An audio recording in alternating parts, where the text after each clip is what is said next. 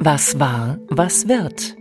Der History Cast des Verbandes der Geschichtslehrerinnen und Geschichtslehrer Deutschlands. Staffel 1. Wurzeln und Wege der Demokratie. Folge 12. Wiesbaden 1985. Ein Minister in Turnschuhen.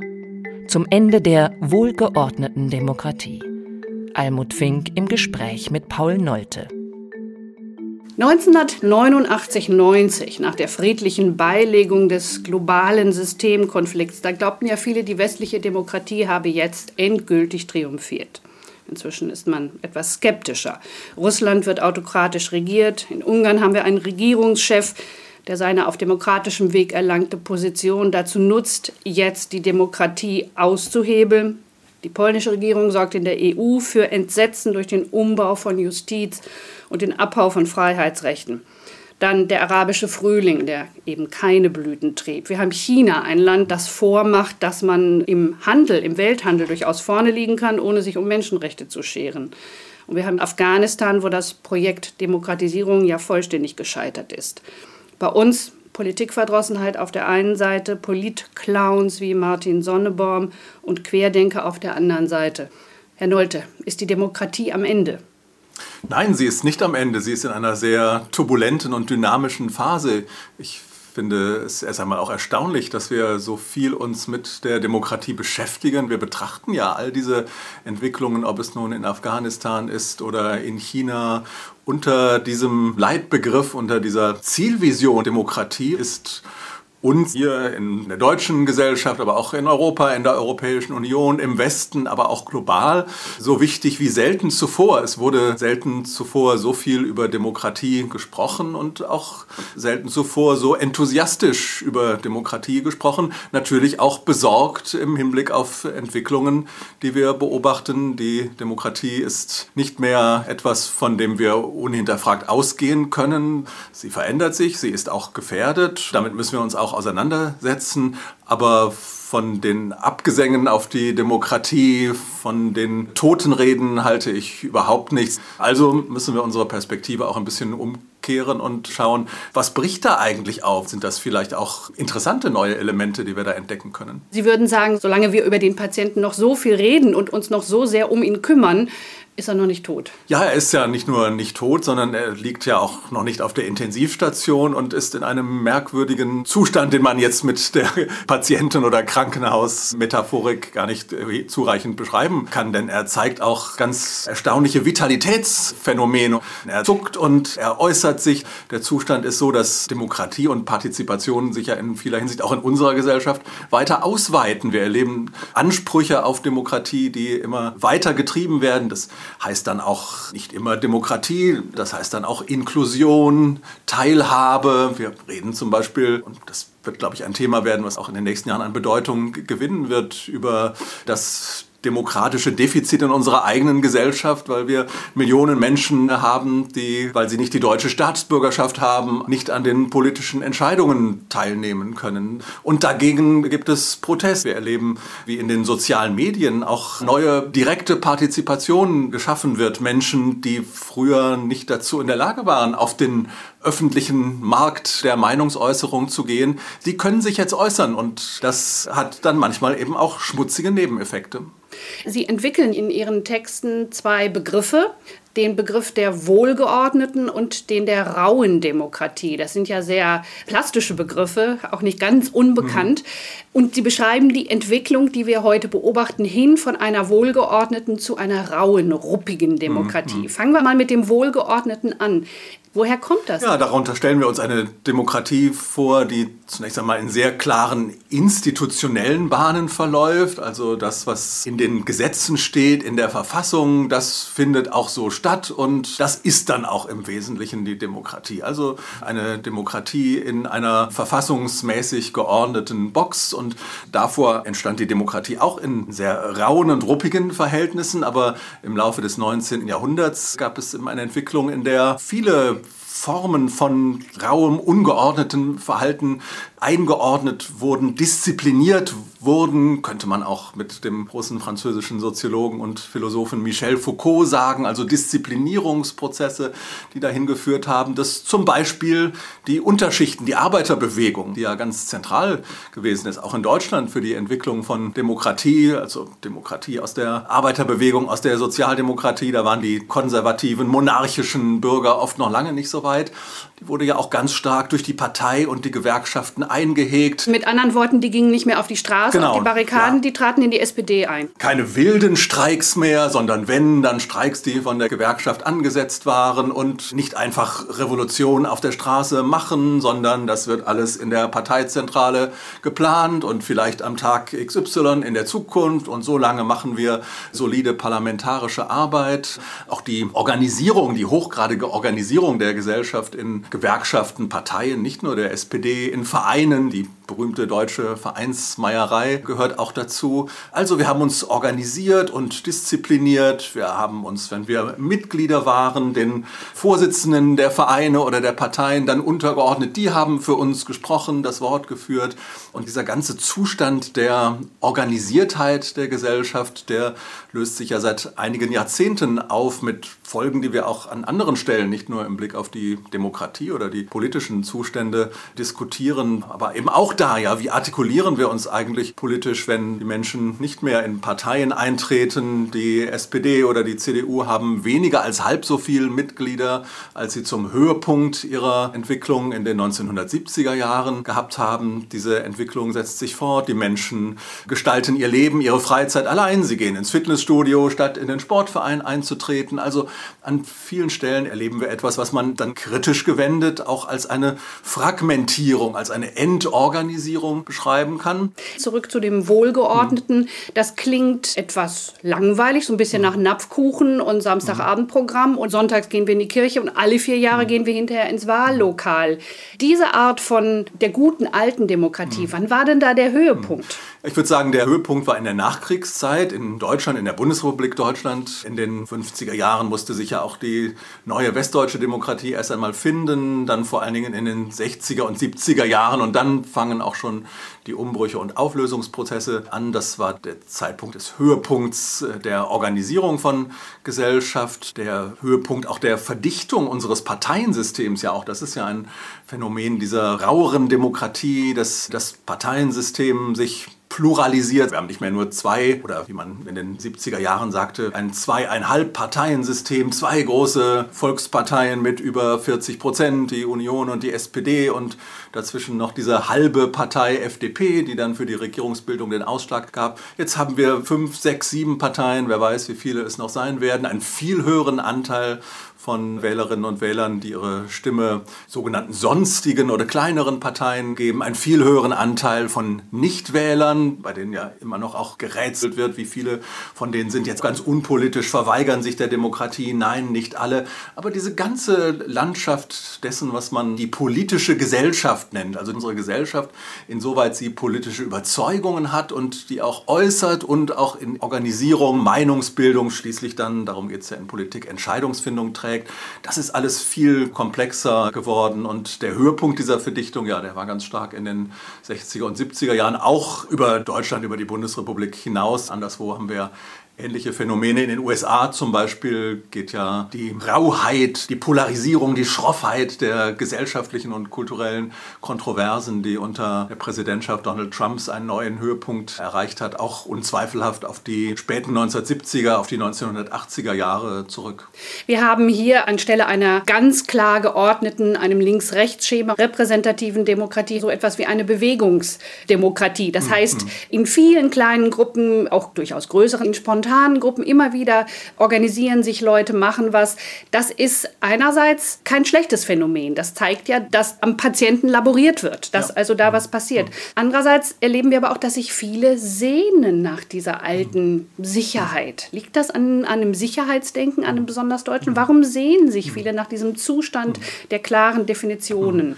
Also erstmal ist diese neue Bewegung ja auch eine alte Bewegung und dass Menschen sich in Initiativen organisiert haben oder in Vereinen, in dem, was wir seit einiger Zeit Zivilgesellschaft nennen, zivilgesellschaftliche Demokratie, heute auch vermehrt unter dem Stichwort Aktivismus verhandeln. Aktivisten sind da unterwegs und machen ja, den Politikern und Politikerinnen im Parlament oder in den etablierten Parteien Beine. Das hat es ja schon länger gegeben. Das war dann das auch haben wir schon in den 80ern. Sogar auch im 19. 19. Jahrhundert und noch davor, der Zeit, in der Menschen überhaupt angefangen haben, sich frei zu organisieren. Letztlich auch ein Phänomen der Aufklärungszeit im späten 18. Jahrhundert und dann vor allen Dingen des 19. Jahrhunderts. Dann gab es einen Schub ganz stark in den 1970er, 80er Jahren, als Folge auch der 68er-Bewegung, der Studentenbewegung, Friedensbewegung, Umweltbewegung, neue Frauenbewegung, nicht zuletzt. Das ist eine Spur, die sich fortsetzt und von der wir jetzt merken, dass sie nicht nur irgendwie ein Anhängsel oder ein Schmierstoff oder eine Voraussetzung von parlamentarischer Demokratie ist, sondern dass sie eine eigenständige Bedeutung hat und auch für sich beansprucht, so wie das die Aktivisten heute tun. Die wollen ja keine Interessengruppe sein, wie der Verband der Automobilindustrie, der bei dem Parlamentarier vorspricht und dann das Gesetz in die eine oder andere Richtung verschoben haben möchte, sondern diese sozialen Bewegungen, Aktivisten erheben einen Anspruch nicht als Einspeisung in die repräsentative und parlamentarische Politik, sondern auf eigenständige eigenständige demokratische Legitimität neben dieser repräsentativen Säule. Aber schaffen die das? Gibt es Beispiele dafür, dass die das schaffen? Bisher sind die meisten dieser Bewegungen dann eben doch, und die Geschichte der Grünen ist ja ein sehr gutes Beispiel dafür in der deutschen Geschichte der letzten 30 Jahre, haben die meisten dann doch einen Wandlungs- Prozess, Lernprozess, Assimilationsprozess durchlaufen und gesagt, na gut, also mit der Basisdemokratie so ganz direkt geht das dann doch nicht. Und na, das Parlament hat doch irgendwie auch seine guten Seiten. Und vielleicht ist es doch auch gar keine so schlechte Idee, da nicht immer gleich nach zwei Jahren, ursprüngliche Idee der Grünen, wieder rauszurotieren, sondern auch mal Erfahrung zu sammeln und vielleicht sogar etwas wie Politiker zuzulassen, die ihren Starruhm, aber vielleicht auch ihre besondere Kompetenz in Anschlag bringen können, wie das Joschka Fischer dann ja für die Grünen sehr deutlich vorgeführt hat. Sagen Sie was zu den Turnschuhen. 1985, die Turnschuhe von Joschka Fischer sind ja so etwas wie ein Symbol dieser Umbrüche in der alten westdeutschen Demokratie der Bundesrepublik geworden. Die Grünen hatten in Hessen, in Frankfurt ja eine ihrer Hochburgen, wo auch Joschka Fischer politisch groß geworden war. Und nun kam es zur ersten Regierungsbildung unter Beteiligung der Grünen, Beteiligung einer Landesregierung unter dem sozialdemokratischen Ministerpräsidenten Börner. Und Joschka Fischer wurde als Minister vereidigt im Parlament. Eine damals noch viel offiziellere, förmlichere, steifere, staatstragendere Zeremonie, als das heute der Fall ist, wo auch männliche Politiker etablierter Parteien zu so einer Vereidigung gelegentlich auch mal ohne Krawatte gehen, aber Anzug, Krawatte, ganz förmliche Haltung, das war damals ganz selbstverständliche Voraussetzung, auch für einen Sozialdemokraten wie Holger Börner, der aus dem Arbeitermilieu kam und als Baustellenarbeiter groß geworden war und diesem Arbeiter, der sich in den bürgerlichen Anzug der wohlgeordneten Demokratie gezogen hat, dem steht nun dieser Sponti Joschka Fischer in Turnschuhen gegenüber und Börner schaut ganz indigniert, wie jemand wie Fischer der guten alten wohlgeordneten Demokratie so etwas antun kann. Diese Formlosigkeit, diese Rauheit der Straßenturnschuhe, die der Demokratie damals jedenfalls nicht angemessen schienen. Inwieweit hat sich die raue Demokratie auch weiterentwickelt seit den 80ern? Ich denke nur an die 1,3 Millionen 83 im mhm. Bonner Hofgarten. Wenn ich mir das heute angucke, das sind sehr viel kleinere Bewegungen, das sind sehr viel spontanere, das sind sehr viel wildere, oft auch wüstere Bewegungen. Ja, das stimmt. Das waren zum Teil Massenbewegungen, aber wir dürfen uns von den Hunderttausenden, die damals vor allen Dingen auf dem Höhepunkt der sogenannten Nachrüstungsdebatte auf die Straßen gegangen sind, auch nicht täuschen lassen. Andere Bewegungen, zum Beispiel die neue Frauenbewegungen, haben auch damals schon anders operiert, auch mit kleinen Milieunischen. Hier ein Frauenkulturzentrum und dort eine Frauenbuchhandlung und kleinere Netzwerke, also durchaus auch solche Strukturen ausgebildet, wie sie der Aktivismus heute auch kennt.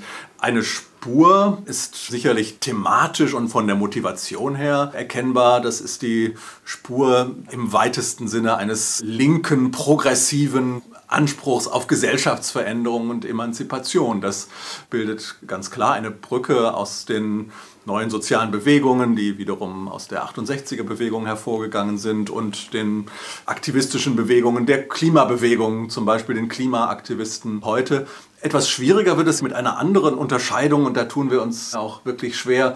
Was ist jetzt mit solchen Bewegungen, die sich diesem linken, fortschrittlichen, progressiven Muster nicht zuordnen lassen?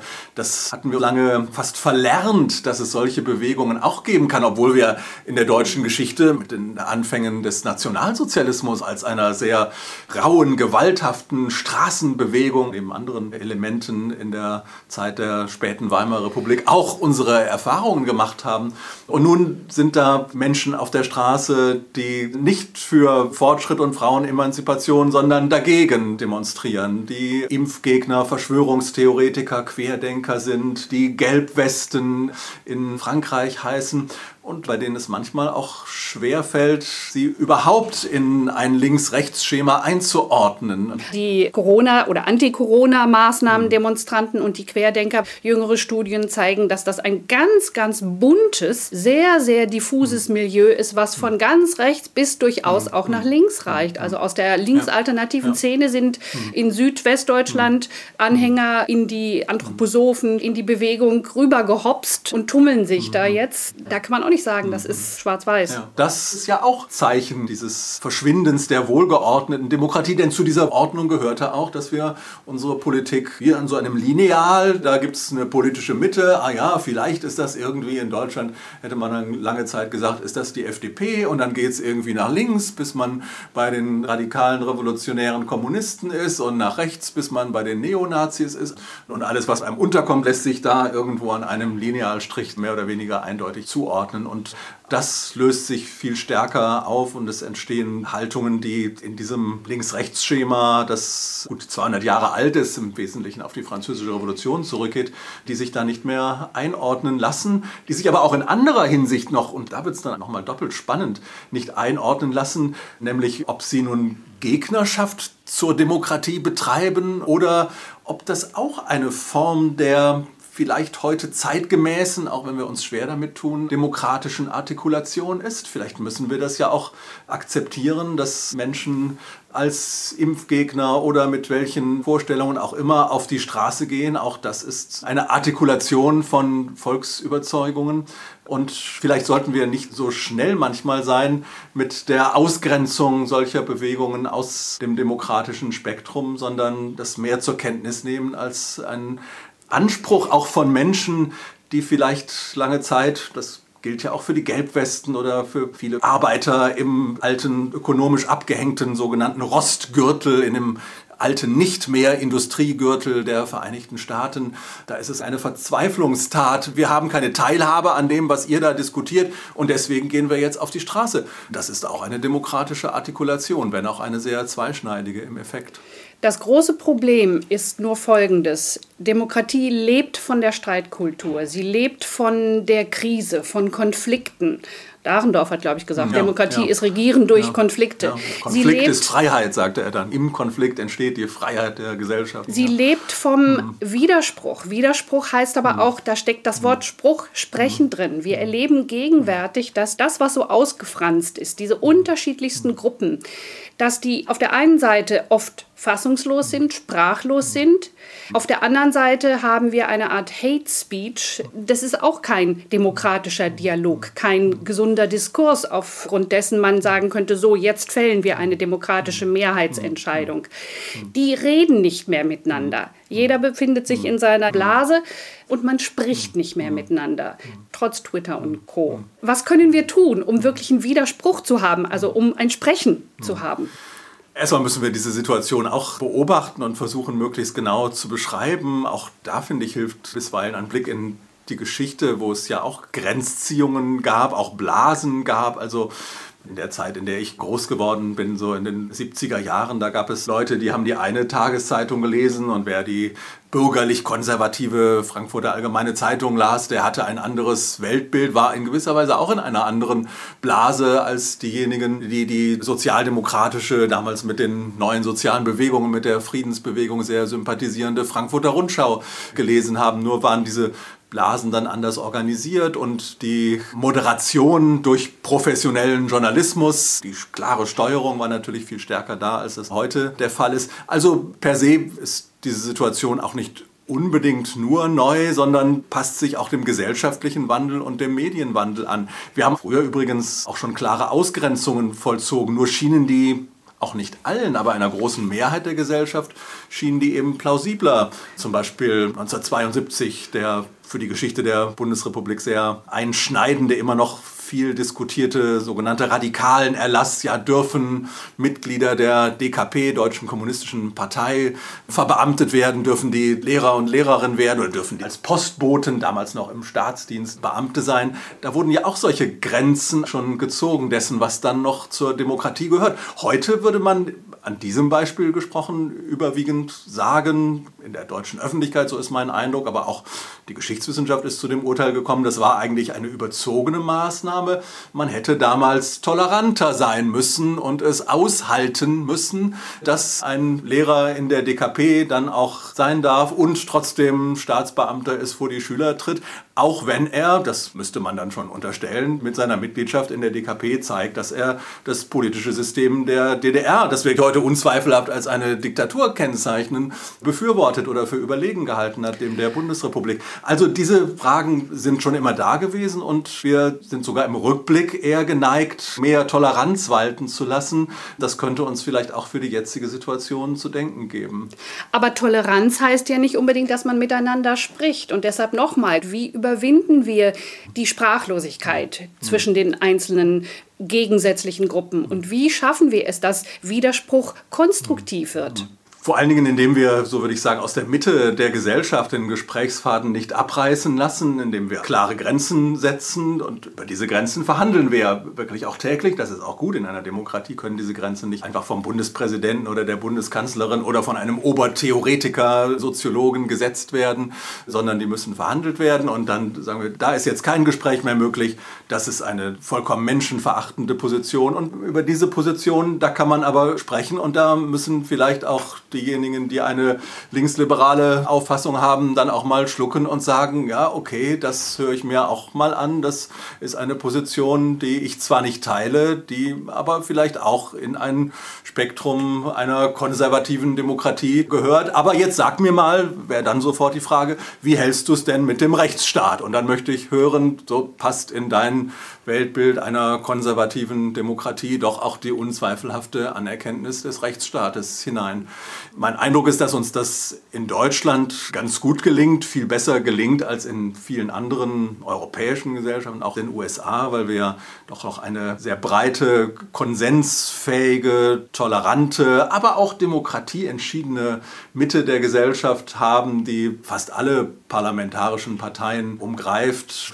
Etwas plastisch und vereinfacht gesprochen, würde ich sagen, in vielen europäischen Gesellschaften und in den USA haben wir ja eher so eine Spaltung der Gesellschaft in zwei Hälften, eine 50-50 Spaltung. Manchmal kann man das ja auch wirklich an den Wahlergebnissen sehen in den USA oder in Polen, wo es spitz auf Knopf steht zwischen der einen Hälfte und der anderen Hälfte der Bevölkerung, aber dazwischen ein großer Graben klafft. In Deutschland haben wir doch eher eine, ja, über den Daumen gepeilt, würde ich sagen, 80-20 oder oder 85-15 Situation nicht zwei Extreme, sondern diese 80 oder 85 Prozent der Gesellschaft, die stehen für eine breite, tolerante Mitte mit leichten Ausschlägen ins liberal-konservative oder ins Linke. Wir und haben natürlich äh, auch ein anderes Wahlrecht als in den USA, ja. wo 49,9 Prozent der Stimmen schlichtweg verloren gehen können. Das kann bei uns nicht passieren.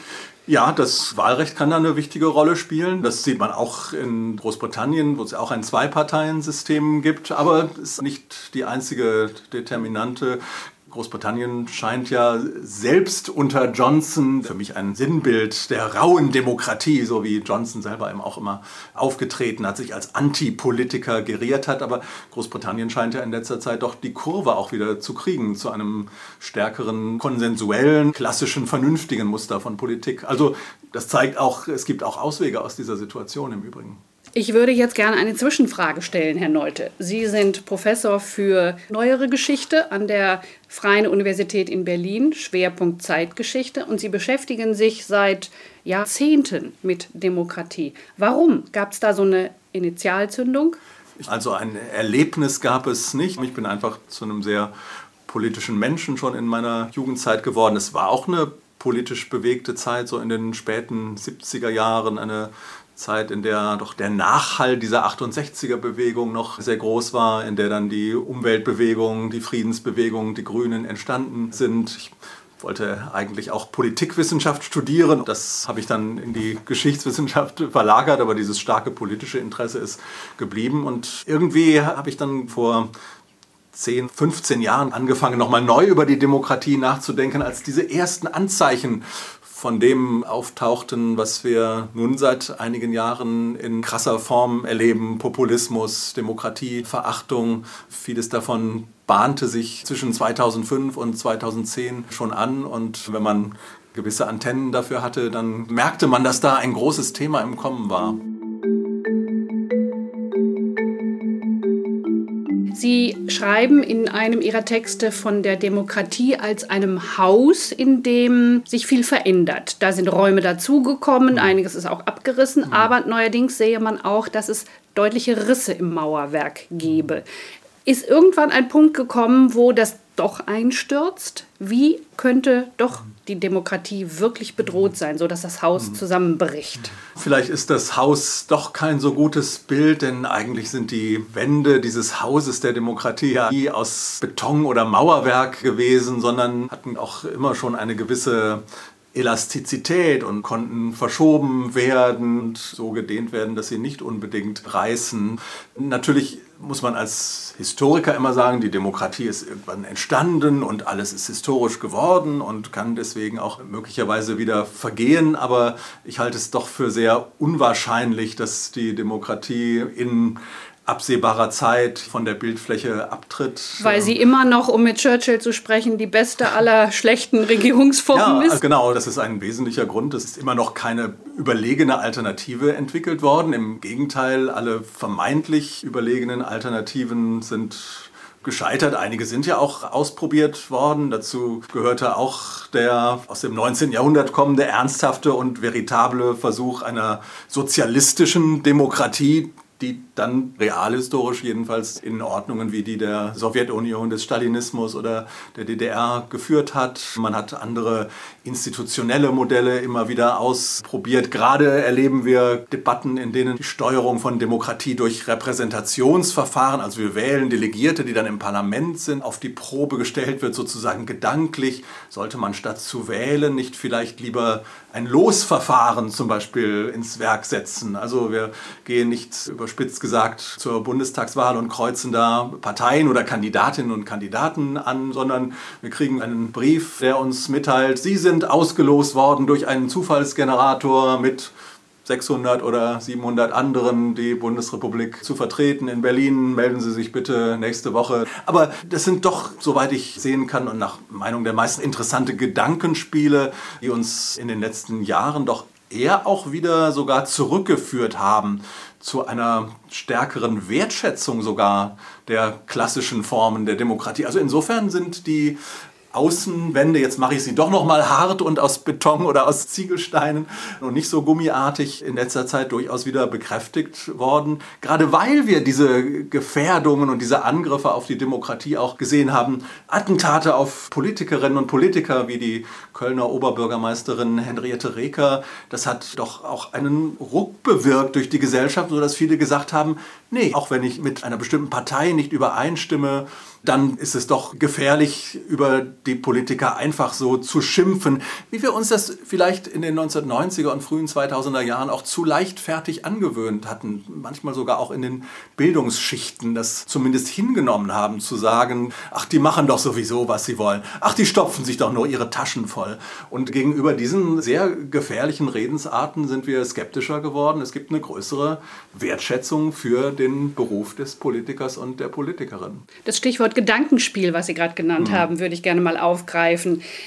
Wie können wir denn dem Umstand Rechnung tragen, dass, das haben wir jetzt mehrfach schon angesprochen, die klassische repräsentative Demokratie zurücktritt zugunsten einer eher spontaneren Bewegungsdemokratie, dass also NGOs eine viel größere Rolle spielen, Bürgerrechtsbewegungen, Initiativen, Menschenrechtsorganisationen, die werden bei uns von der Verfassung nicht geschützt. Wir haben aber den Schutz der Parteien in der Verfassung. Müsste man nicht vielmehr dem Umstand Rechnung tragen, dass diese anderen kleineren Organisationen die Vielfalt auch eine große Rolle spielen?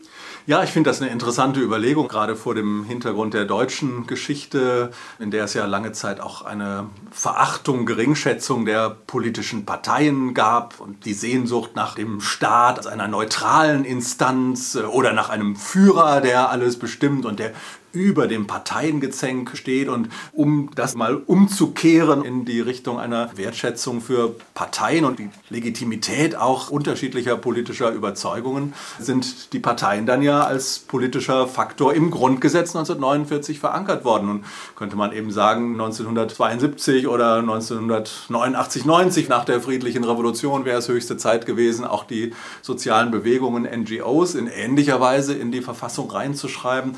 Ich bin aber trotzdem skeptisch, ob das zielführend wäre. Die Parteien bilden einerseits einen stärkeren institutionellen Faktor. Die sind dann auch als Fraktionen im Parlament vertreten. Insofern ist das Scharnier zwischen Parteien und der repräsentativen Demokratie und ihren Institutionen dann doch ein direkteres als zwischen Aktivisten und Parlament oder Bundesregierung oder welchen Institutionen auch immer. Und die wollen das ja auch gar nicht. Und zweitens ist es ja gerade ein Merkmal auch unserer Zeit, dass es diese Dynamik, diese Vielschichtigkeit, oft auch diese Unüberschaubarkeit auch der demokratischen Zuständigkeit gibt. Wer entscheidet das jetzt? Sind es Aktivisten, die den Druck machen und das hat jetzt den Ausschlag gegeben? Oder ist es eine Abstimmung im Parlament? Oder ist es, was ja auch Experten, häufiger vorkommt, was ja sind häufig es Experten, genau, die Richtung vorgeben? Oder sind es Gerichte? Das Bundesverfassungsgericht spielt da eine ganz große Rolle in Deutschland, aber auch die Verwaltungsgerichte, zum Beispiel in Umweltverfahren. Ja, wer entscheidet jetzt, ob nun eine Tesla-Fabrik in der Nähe von Berlin gebaut werden darf oder nicht. Darüber findet ja letztlich weder eine parlamentarische Abstimmung noch eine Volksabstimmung statt. Dann sind es letztlich immer wieder Aushandlungsprozessen vor Gerichten, die dann Genehmigungen erteilen und dann wieder eine Klage eines Umweltverbandes. Auch so wird Demokratie gesteuert und das lässt sich vermutlich in einer Verfassung wie dem Grundgesetz gar nicht mehr in Artikeln und konkreten Regelungen abbilden, sondern wir müssen diese Unübersichtlichkeit auch ein Stück weit aushalten. Also diese rauere Demokratie ist schwieriger geworden, verlangt uns mehr ab, als es damals die wohlgeordnete tat, wo wir einmal das Grundgesetz aufschlagen mussten und dann wussten wir, in Artikel 20 oder 25 steht dieses oder jenes und jetzt wissen wir, wie die Sache geht. Das ist heute nicht mehr so. Sie bringen in Ihren Texten noch einen dritten Begriff, nämlich den der bescheidenen Demokratie. Was könnte das sein? Eine bescheidene Demokratie wäre für mich eine, die nicht mit einem triumphalen Gestus auftritt.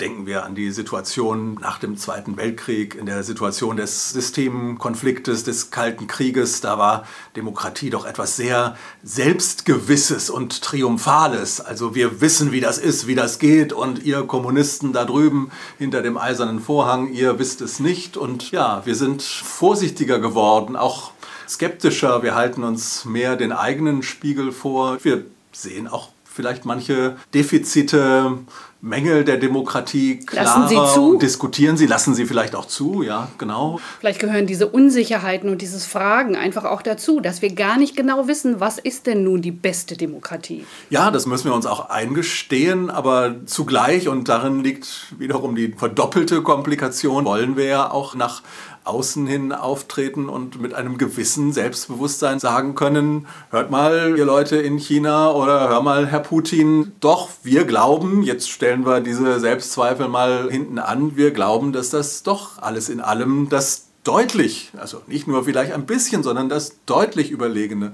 Modell ist. Und das ist ein Balanceakt, der gar nicht so leicht ist. Übrigens finde ich, dass auch da die Grünen als eine neue Partei da viel dafür getan haben und das ja auch in den letzten Jahren immer wieder zeigen, wie man das doch beides unter einen Hut bekommen kann. Die Suche nach neuen Aufbrüchen, das Zulassen von Aktivismus in der Politik und eine entschiedene Position für Menschenrechte und ein möglicherweise entschiedeneres Auftreten gegenüber Diktaturen, autoritären Systemen, als wir das in den 16 Jahren der Merkel-Ära gehabt haben. Herr Nolte, ganz herzlichen Dank für das Gespräch. Ja, vielen Dank. Was war, was wird? Der Historycast des Verbandes der Geschichtslehrerinnen und Geschichtslehrer Deutschlands. Staffel 1. Wurzeln und Wege der Demokratie. Folge 12. Wiesbaden 1985. Ein Minister in Turnschuhen. Zum Ende der wohlgeordneten Demokratie. Almut Fink im Gespräch mit Paul Nolte.